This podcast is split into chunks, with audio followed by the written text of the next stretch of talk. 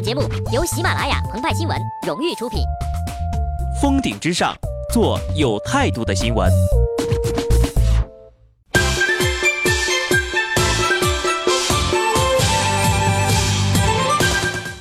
本文章转自澎湃新闻澎湃联播，听众朋友们，大家好，我是极致的小布。一年以来呀，鹏鹏和派派每日三省吾身：瘦了没？找对象了没？升职加薪了没？再过几天，我们就再也不用问自己这些问题了，因为呀，三姑六婆们会替我们问的。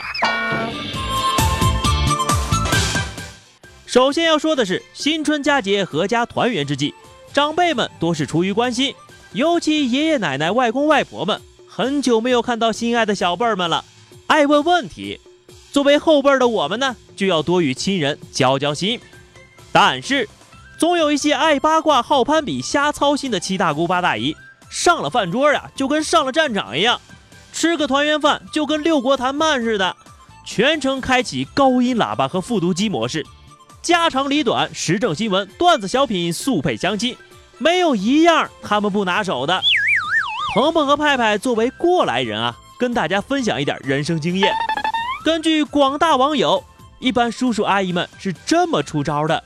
上联儿，考了几分？什么工作能挣多少？下联儿，对象在哪儿？几时买房？生孩子没？横批，你行不行？然而大多数人回应起来略显吃力。上联儿，这个嘛，呵呵呵呵呵呵呵。下联儿，那个嘛，哈哈哈哈哈哈。横批，阿姨吃菜。中国有句古话叫闷声吃大餐。一句话不说，闷头吃是最好的。这是第一步，所谓敌不动我不动。期间呢，还要避免眼神的直接接触，否则呀，叔叔大舅看见你瞅他，来大侄子跟你舅走一个；阿姨姑姑看见你瞅他，哎呀，咱家姑娘长这么大了，没对象。哎呀，我认识一个小伙子可好了。但是躲得过初一，躲不过十五呀。上了饭桌就要做好舌战群儒的觉悟，拿出一战到底的本事。问我成绩，发挥不太好，没能考到第一，挺可惜的。说这话的时候，就算你考垫底，底气也一定要足，语气中要带点惋惜。反正你没撒谎呀。问我对象，带回来不太好吧？又得加一桌。说完，拿起酒杯，淡淡的抿上一口，自顾自的云淡风轻。留下一脸茫然的亲戚们。如果这些都玩不溜啊，鹏鹏和派派还有其他套路。比如德国军事家克劳塞维茨说过：“进攻是最好的防御。”接下来的一个版本适用于家里水表冻住查看不了，小区有快递收件宝的朋友。考试考得怎么样啊？我还是要提高自己的知识水平。谈恋爱了吗？我是身经百战了，什么时候结婚？到那个时候我会表态的。在做什么工作呀？苟利国家生死以，其祸福必趋之。工资多少呀？没多少。你家孩子不知道要比我高到哪儿去了。听说叔叔阿姨不要见的风就是雨，有些事情要自己判断。最后，大家在浓浓的过年气氛当中，一起快乐的辞旧迎新了。话虽如此，但回家过年对很多在外打工的人们来说，真的好似一场战争。从广东肇庆出发，终点四川达州，全程一千九百公里，四辆摩托车，五颗期盼归家的心。五位在外打工的年轻人选择骑摩托车回乡过年。澎湃新闻记者一路跟随记录，行进至今，路程已经过半。一路上，他们遇到了低温雨雪天气、身体疲惫、车辆故障等问题，但无论如何，回家的路是最美的。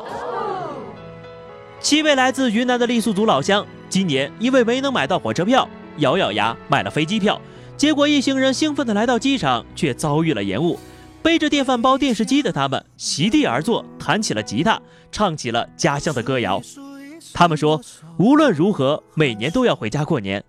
其实过年也没有什么特别的习俗，纯粹是一个执念，就是要回家过年。一月三十号，一名在江苏镇江打零工的男子因为没有挣到钱，舍不得花钱坐车，就准备徒步从高速回河南老家过年。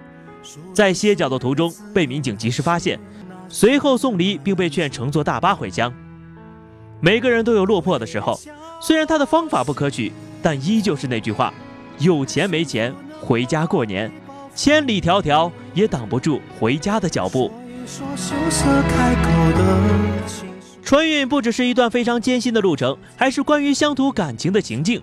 一面是几亿人明知代价不菲的跋涉，另一面是期盼团圆的家庭重聚。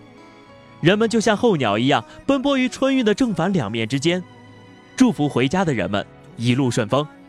节目的最后，感谢朋友们一年以来的陪伴。鹏鹏和派派只是做了一点微小的工作，我们来年再见吧。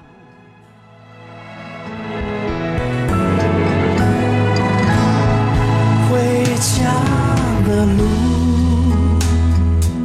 数一数一年快乐的指数，数一数一天脾气的起伏。什么是贫，什么是富？回家。